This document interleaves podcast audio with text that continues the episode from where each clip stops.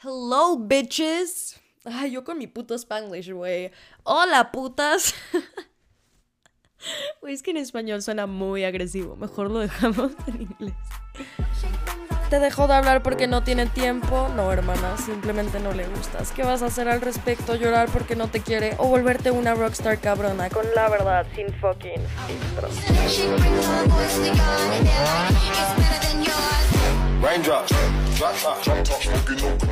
Gente guapa, ¿cómo están el día de hoy? Espero que estén teniendo un inicio de semana increíble y que para este punto obviamente ya se hayan recuperado de su crudita del fin de semana por lo del puente del 15 y todo eso, para los que son mexicanos, porque el puente no es el miércoles y el jueves, es del miércoles a domingo.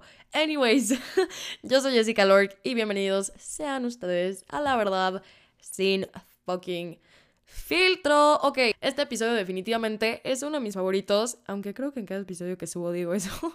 Solo que la realidad es que en cada capítulo me esfuerzo más en el guion y en los temas y que los consejos que yo diga sean de calidad, ¿sabes, güey? Y creo que por eso es que siempre lo digo. Pero ya, fuera de mame, estoy hablando muy rápido, ¿no? Real, este episodio siento que les va a encantar porque vamos a tener distintos topics que están bastante heavy. O sea, cuando les digo bastante heavy es porque están bastante heavy. Con los que creo, sinceramente, que la mayoría de ustedes, si no es que todos, se van a llegar a identificar. Así que ya se la saben, pónganse cómodos, agárrense unos snacks, pongan atención y tomen notas. A ver, la confianza se gana. Neta no es pedo, de verdad soy como el puto FBI. Así soy yo, típico de acuario con ascendente en Virgo. Pongan atención porque este storytime está patético. Todo en esta vida es una proyección y cuando lo captas lo entiendes todo. A ver, ¿Qué? ¿Cómo que sigues mis propios consejos para ligarte al mismo güey que yo, cabrón? Qué mindfuck, ¿no? O sea, que el alumno esté superando a la maestra. Lo que les acabo de decir ahorita solamente es la puntita del iceberg. You're fucking lying, bitch. Oh, qué fuerte, ¿no?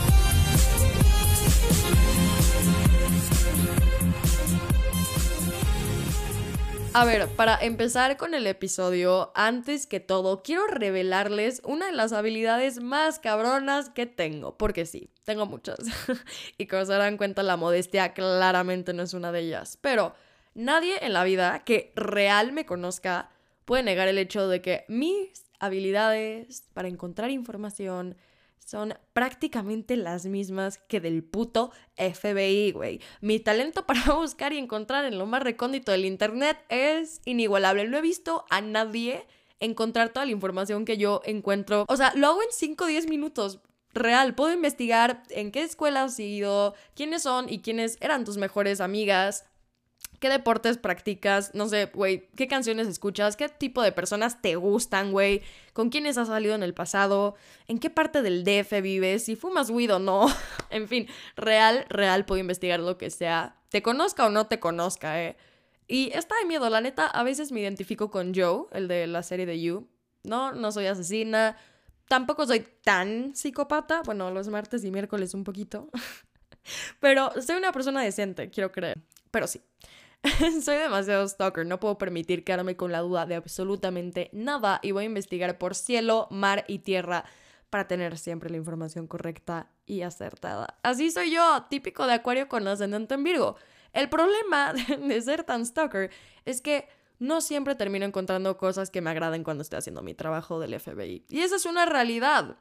Porque al ser tan pinche metiche, me termino topando con cositas que preferiría no haber encontrado. Porque digamos que, que me lastiman el ego, ¿sabes? Y ¿saben cuáles son esas cositas que me ha pasado? Pongan atención porque este story time está un poquito patético. Pero van a querer escucharlo. Ok, siempre, literal, Inevitablemente, que esté hablando con un niño en plan romántico, sin importar si lo quiero para algo serio, si es mi vaquita, si es un ligue X, voy a meterme a leer los comentarios de sus pics más recientes. No, bueno, no, no con todos los niños. Retiro lo que, lo que acabo de decir. Con los niños que me llaman la atención, ¿sabes? Ahora sí, sin importar si quiero algo serio o no. Entonces, con estos niños voy a checar los comments de sus pics más recientes y después voy a proceder a, a, ver los perfiles de las personas que comenten. Sobre todo si son niñas, claro está. Y a veces cuando tengo la sospecha de que esa niña es otro de los ligues de este güey, y digamos que pues este niño me está empezando a importar un poquito de más, voy a stoquear a la niña como si no hubiera un puto mañana. Y lo digo muy en serio. Este trabajo yo no me lo tomo a la ligera, güey. Voy con todo. Ok, para que se den una idea, voy a buscar su Twitter para ver si escribe indirectas que parezcan que sean hacia él. Y después me voy a hacer como toda una historia de amor entre ellos. Voy a buscar su Visco para ver si ha subido unas fotitos con, con el güey por allá. Porque cuando hacen esto es porque quieren mantener la situación como más low-key, ¿no? Por eso no la suben a su perfil. Voy a buscar su TikTok para ver de qué tratan y ver si este cabrón le comenta o la sigue por allá también. Y en este último punto es donde suele ocurrir la tragedia. Entonces, encuentro por fin su username de TikTok, ¿no? Y al meterme al perfil, me sale follow back. ¿Cómo que follow back, cabrón? ¿Cómo que sigues mis consejos para ligar? ¿Cómo que sigues mis consejos para ligarte a este cabrón al que yo también me estoy ligando? Qué mindfuck, ¿no? O sea, que el alumno esté superando a la maestra. Y me da un poquito de coraje, la verdad, cuando pasa esto. No contra la niña, obvio no, sino contra el güey. Porque me estoy dando cuenta que el güey está pelando más a una niña que sigue mis consejos en vez de pelarme a mí que soy la que los da o la que los inventa. no, pero ya fuera de broma, obviamente esto es pedo, no es una competencia, pero sí es algo que me afecta el ego. ¿Sabes? O sea, no te voy a mentir. Y creo que esto que les voy a decir a continuación es algo de lo que no muchas personas suelen hablar. Y quiero iniciar la conversación de esto porque es normal a veces sentir celos por esas niñas. O que te afecte un poquito el ego cuando ves este tipo de situaciones, ¿no? De que el güey está posiblemente hablando con otra u otras niñas y que les comenten sus pics, que probablemente les reacciona a sus historias, que a lo mejor tengan un fucking daily chat. ok, relájate, Jessica. y que sean niñas que pues están bonitas, ¿sabes? O que tengan un puto cuerpazo de no mames fucking Victoria's Secret entrando al chat, pero Aquí es donde entro yo a querer darles un consejo que les puede servir y es algo que, de hecho, una de mis mejores amigas, Daniela, te amo bebé, no lo vas a escuchar, pero igualmente te amo, me dijo en su momento, cuando yo estaba entrando en crisis por alguna situación de este tipo y real fue uno de los mejores cumplidos que me han dicho. Me dijo algo así tipo, a ver, güey, ¿cómo chingados tú, Jessica Lork, te pones celosa cuando tú eres de las personas más propensas de hacer sentir celos a los demás? O sea, y por la parte superficial me dijo de que ve tu puto Instagram, ve tu puto TikTok, ve tus seguidores, ve lo que te cagas que estás, el cuerpazo que tienes. Y por la parte emocional, que aquí es lo relevante, me dijo de que literal ve lo increíble persona que eres, o sea, lo inteligente, lo madura, la personalidad que tienes, la forma en la que putas eres, nadie te lo puede igualar porque tú eres tú. Y ahí fue de que, ¡boom! Mindfuck, ¿por qué estoy olvidando el valor que yo tengo? Y llegué a la conclusión de que sí, o sea, la niña de la que estaba teniendo celos en aquel tiempo, o sea, sí, está bonita, no voy a decir que no y tirar cizaña nada más porque me está oprimiendo mis inseguridades, pero al final, por más bonita y más que te cagas que esté, ella no puede ser como yo. Y nunca va a poder ser como yo. Y creo que este statement me ha servido muchísimo cuando me dan estos arranques de celos. Una que otra vez, ¿eh? Porque normalmente no soy una persona celosa, y lo digo en serio, soy bastante chill, bastante segura, bastante tranqui, no me suelo comparar con los demás. Pero a ver, o sea, esto es la realidad. Todo mundo tiene momentos de debilidad, ¿sabes? Y está bien. Pero en esos momentos tienes que recordar justo eso, que siempre va a haber alguien más bonita que tú, con mejor cuerpo que tú, con más dinero que tú, pero tú eres tú. Y esa autenticidad y esas cualidades que tú tienes, sean las que sean, ya sean físicamente o emocionalmente, nadie te las puede quitar. Nadie y nadie las va a poder tener como tú las tienes. Y a ver, que todo esto que les acabo de decir también aplica en niños o en cualquier persona en general. Satanizamos muchísimo los celos y los vemos como una conducta extremadamente tóxica y caótica, pero a ver, nadie puede venir acá a decirme que nunca en su puta vida le han movido alguna fibra que les haya causado celos. Y a ver, si dices que real esto nunca te ha pasado, you're fucking lying, bitch. Ahora, súper importante, tenemos que identificar, o más bien no identificar, saber diferenciar lo que es tener celos de ser una persona celosa, porque son dos conceptos que aunque suenan más o menos a lo mismo, no lo son. A ver, tener celos es sentir esa espinita de vez en cuando o raramente cuando nos sentimos amenazados ante algo o alguien. No nos hicieron sentir seguros en ese momento y ahí es cuando nos pican y nos molestan esos celos. Por el otro lado, ser una persona celosa es constantemente tener episodios de celos. Y llegan a ser tantos que empiezan a carecer de sentido común. O sea, ya es cualquier cosita insignificante la que puede estar disparando esta conducta. O incluso llega un punto donde ni siquiera hay disparadores reales. Entonces los creas, te los inventas. Como ya no hay razones para sentir celos, entonces le sacas algo de donde puedas, algo que pasó hace tres años, algo que crees que dijo cuando en realidad jamás pasó. Y literal es como un, un bucle infernal que tú mismo te estás poniendo ante cosas que ni siquiera son reales, que no están pasando, que no existen. Tú solito te metes ahí. Y te digo, te creas todos estos escenarios falsos en la cabeza que al final pues te carcomen la vida. Entonces, a ver, ¿por qué pasa esto? Súper fácil. La primera cosa que puedo decir por inseguridad. Aquí es cuando intervengo a decirte que antes de meterte a una relación nueva, tienes que estar seguro de que ya trabajaste en haber sanado la anterior. Porque, ¿qué pasa si no sanaste como debiste? En tu relación nueva únicamente vas a estar proyectando tu relación pasada. Y tenemos que entender, por más que nos cueste, que cada persona es diferente tu nueva novia, tu nuevo novio no es igual que tu ex. Pero si no sanas lo que viviste en tu relación anterior y si no aprendes de las lecciones y enseñanzas que te dieron en esa relación, esta idea no, no la vas a entender, no te va a entrar en la cabeza. Es importante darte un tiempo para procesar lo que viviste, aprender de lo que viviste y finalmente poder sanar. Sanar es súper importante y no es algo que pase de la noche a la mañana. De hecho, nada que ver, es un proceso constante que vas a tener que vivir toda tu puta vida. Porque al sanar estás haciendo un detox de todo lo malo que ya no te sirve y retroalimentándote de todo lo bueno que sí. A ver, Ahora, si nunca has tenido una relación, de todas maneras igualmente tienes que estar sano al momento de entrar a una nueva, porque si no lo estás, a lo mejor no vas a estar proyectando lo que pasó en tu relación anterior, porque pues no existió, no la hubo, pero vas a estar proyectando todas las inseguridades de tu herida de la infancia o de tus traumas o de tus pedos de abandono, tus daddy issues, mommy issues, en fin, entrar a una relación es únicamente si estás lo más sano o lo más consciente de tus traumas para querer trabajar en ellos. Y creo que algo que viene muchísimo al tema ahorita con todo lo de los celos es el hecho de justo tener trust issues, que es una de las heridas emocionales más fuertes que podemos llegar a tener y con la que muchísimas personas se pueden identificar. En español, para los que no sepan, trust issues significa tener problemas de confianza, pero les digo que todo traducido en español suele escucharse medio caca, entonces let's stick with the English one.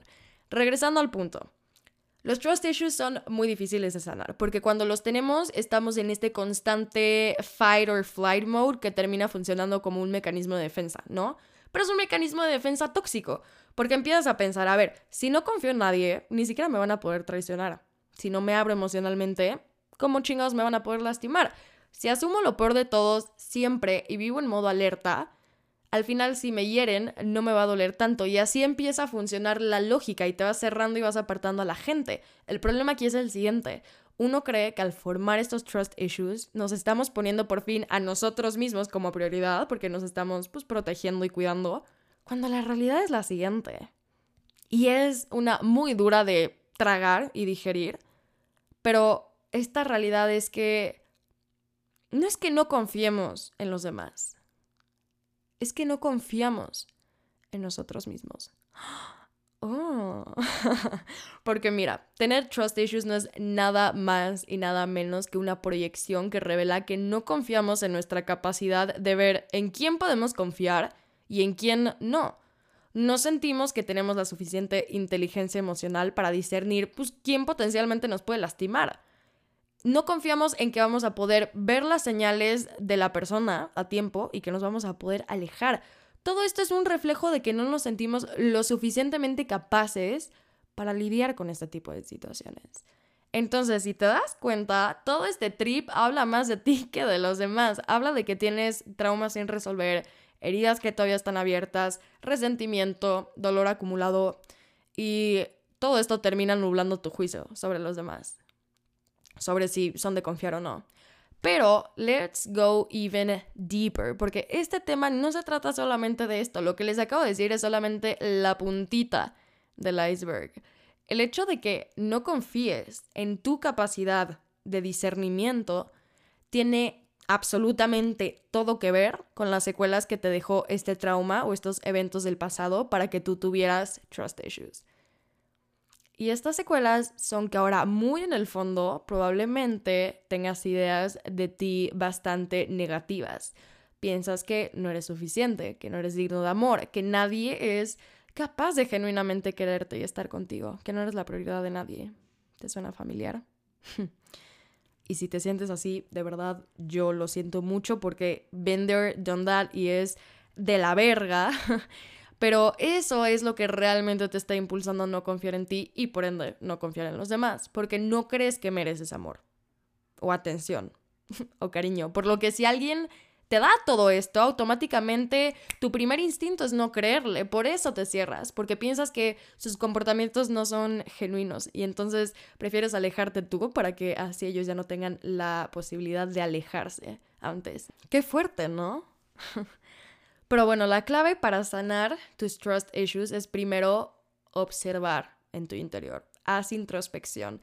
Esto de verdad es lo que a mí me ha salvado de cada puta crisis existencial. O sea, hacer introspección de verdad te va a servir muchísimo porque analizas la raíz del problema y entonces cada vez empiezas a profundizar más y más y más hasta que sacas todo y hasta que te des cuenta de todos los eventos, por más grandes o pequeños que sean, de verdad, eso no importa, pero de todos los eventos que te hicieron crear esta coraza o este caparazón para no permitir dejar entrar a nadie y no confiar en nadie a tal grado que ya ni confías en ti. Una vez que reconozcas qué es lo que te hizo desconfiar tanto en los demás y por ende, como les digo, de ti, es cuando empiezas a trabajar desde ahí, paso a pasito, no te presiones, suave, suavecito. Empieza por ir Güey, ¿por qué siempre tengo que hacer este tipo de comentarios en temas serios, cabrón? O sea, de verdad. Pero bueno, a ver, back to it. Empieza a trabajar desde ahí, paso a paso. Empieza por ir aceptando el hecho de que sí eres suficiente, eres más que suficiente y por supuesto que mereces amor y van a haber personas que te lo van a dar.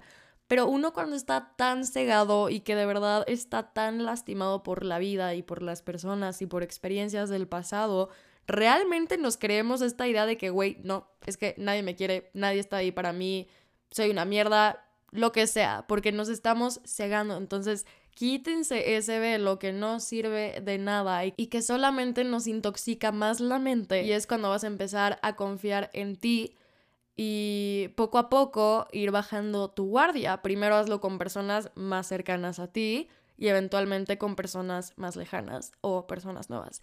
Aquí algo súper importante, súper clave en el proceso de sanar tus trust issues es perdonar a los demás. De eso se trata todo. Cuando tú perdonas, pero realmente perdonas, dejas ir la carga emocional que llevas y que peor aún, ni siquiera te corresponde llevar.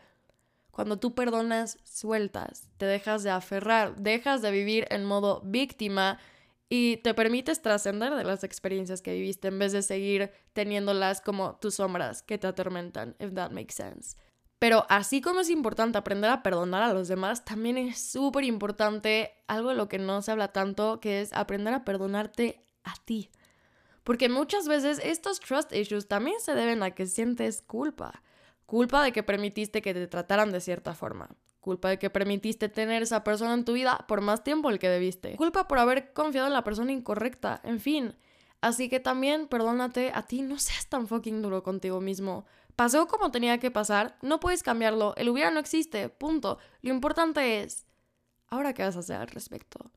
Aunque, a ver, el día en que genuinamente sanes tus trust issues, no quiere decir que vas a empezar a confiar en todos y a poner tu corazón en una bandeja de oro porque así tampoco es como debería de funcionar. Tienes que cuidar tu corazón. Sí, tienes que estar al pendiente del comportamiento de las personas que ellos mismos te van indicando que tienen. Y entonces, en cuanto veas comportamientos, pero a ver, no que los supongas, no que te los imagines, no que te los contaron, cuando veas con acciones, comportamientos que inducen la toxicidad, falta de credibilidad, manipulación, ego, en fin. Ahí es cuando pones tu corazón como prioridad y te alejas o tomas medidas. Ahí es el momento donde marcas tus límites, pones tus boundaries y estableces tus estándares. Así, señoras y señores, es como logramos manejar una inteligencia emocional de la manera pues, más asertiva posible. Porque todo en la vida, y nunca me voy a cansar de decirlo, se basa en tener un balance no solamente es negro o blanco. O sea, no solamente es o no confío en nadie y me cierro completamente y no dejo entrar a nadie en mi vida, no cuento nada de mí, no genero intimidad emocional con nadie, tampoco genero vínculos, no conecto, me cierro, me cierro y me cierro y voy enterrando más mi corazón.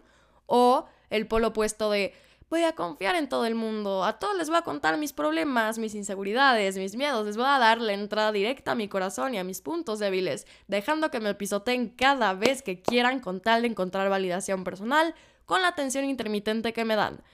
No, es un balance, es ir midiendo a los demás, ir probándolos, ir viendo qué tan congruentes son. Y es entonces cuando decides o no darles la oportunidad de que se ganen tu confianza. Porque la confianza no es ciega, my love. La confianza no es algo inédito que se da nada más porque sí. Pero es algo que poco a poco se va construyendo. Aunque si no das la chance de que las personas se ganen tu confianza, ¿cómo planeas confiar en ellas en primer lugar? Reitero con esto, la confianza se gana, por lo que claro que sí, también se puede perder. No es algo que si das nunca vas a poder quitar y va a ser tu infierno constante emocional. No. Pero bueno, para concluir este segmento, sanar tus trust issues al final es una decisión que te concierne y te corresponde a ti. Únicamente tú tienes el control de poder hacerlo. Por más que yo te diga que lo hagas, que tus amigos te lo digan o tu fucking shrink, terapeuta Jessica, que estrés mi nivel de Spanglish.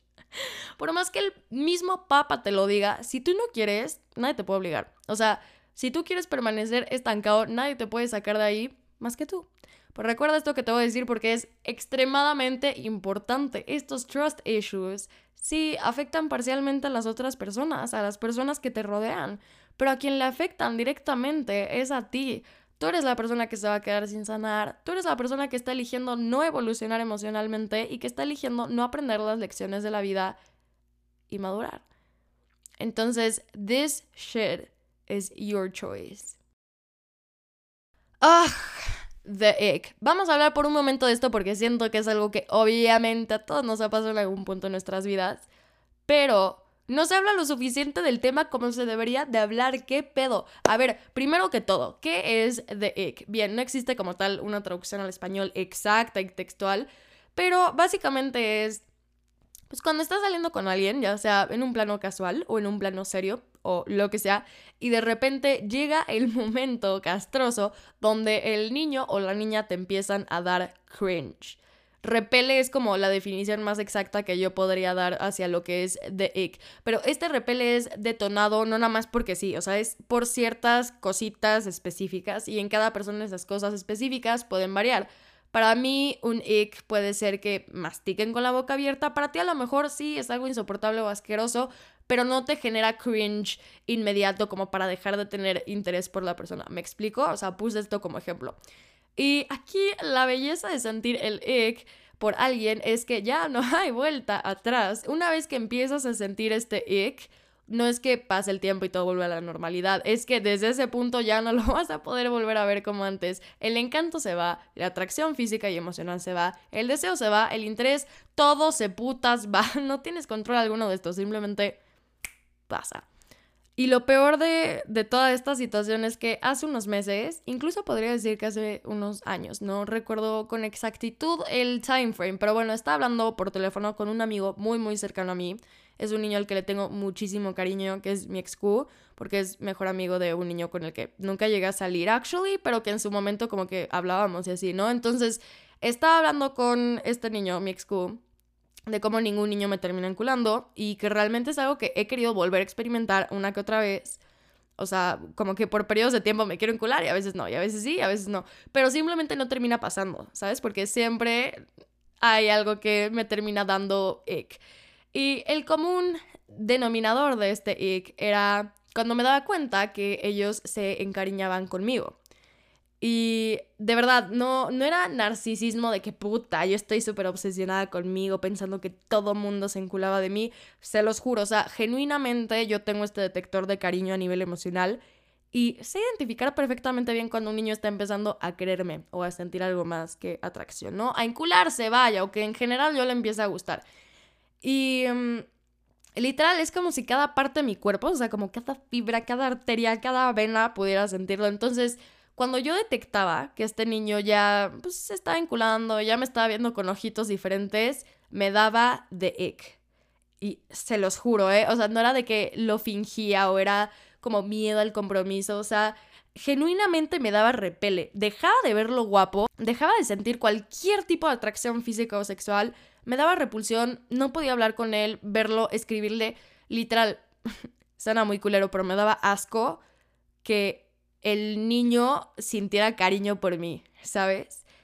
Y aquí fue cuando dije, Jessica, y esto está muy duro, este ick, este repele, este cringe que te da cuando otros empiezan a sentir cariño por ti, no es nada más y nada menos que una proyección tuya. Y verga, cómo me dolió llegar a esta conclusión, a la conclusión de que yo había sido tan lastimada emocionalmente que llegué a pensar que cualquier persona que sintiera cariño por mí me iba a dar repulsión, porque en el fondo, muy en el fondo, yo sentía que no merecía ese cariño y que no era capaz o suficiente recibirlo. Y les cuento todo esto porque tiene que ver con lo que les estaba diciendo de los trust issues, ¿no? Porque justo les digo que estaba hablando con mi ex Q y me dijo, como es que Jessica, de verdad eres muy exigente. ¿A qué se debe que seas tan exigente y que cada cosita insignificante te dé repulsión y automáticamente pierdas interés? Hay algo más ahí en el fondo que tienes que darte cuenta. Y fue esto. No fue nada más y nada menos que una proyección mía. El hecho de que el niño me dé asco. No es que el niño me dé asco, es que el hecho de que alguien llegue a sentir cariño por mí me parece ilógico.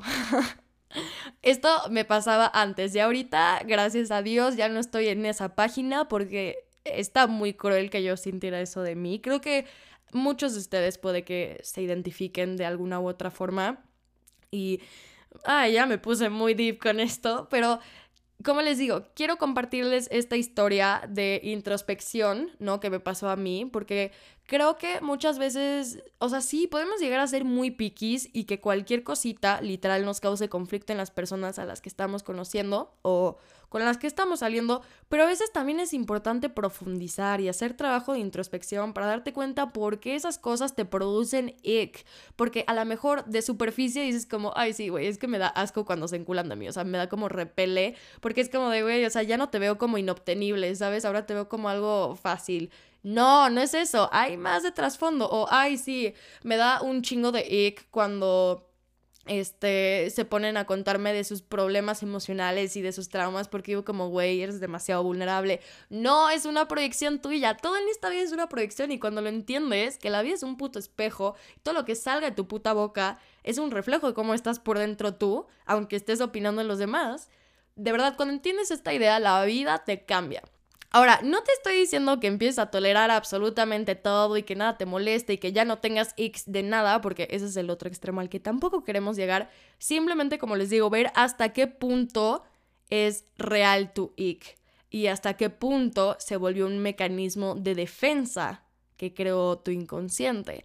Porque, por ejemplo, en otro caso me pasó que había un niño que me hacía súper guapo, o sea, de verdad, súper, súper, súper guapo, ¿no? Que ahorita es mi amigo, lol. Y en ese tiempo a mí me mamaba un DJ que era Alan Walker. Y mi ick, mi cringe, mi repele hacia esta persona fue cuando él dijo, te voy a llevar a ver a Alan Walker. Dijo Walker, güey. Y yo dije, no puede ser. No puede ser, o sea, de verdad me dio demasiado repele. Y es una pendejada. Obviamente eso no tiene trasfondo psicológico y emocional, ¿sabes? Porque güey, o sea, simplemente yo soy muy picky con cómo la gente habla inglés.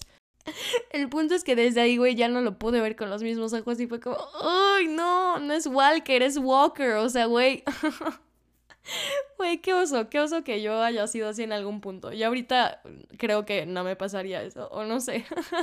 Pero, güey, qué oso que esté contando eso.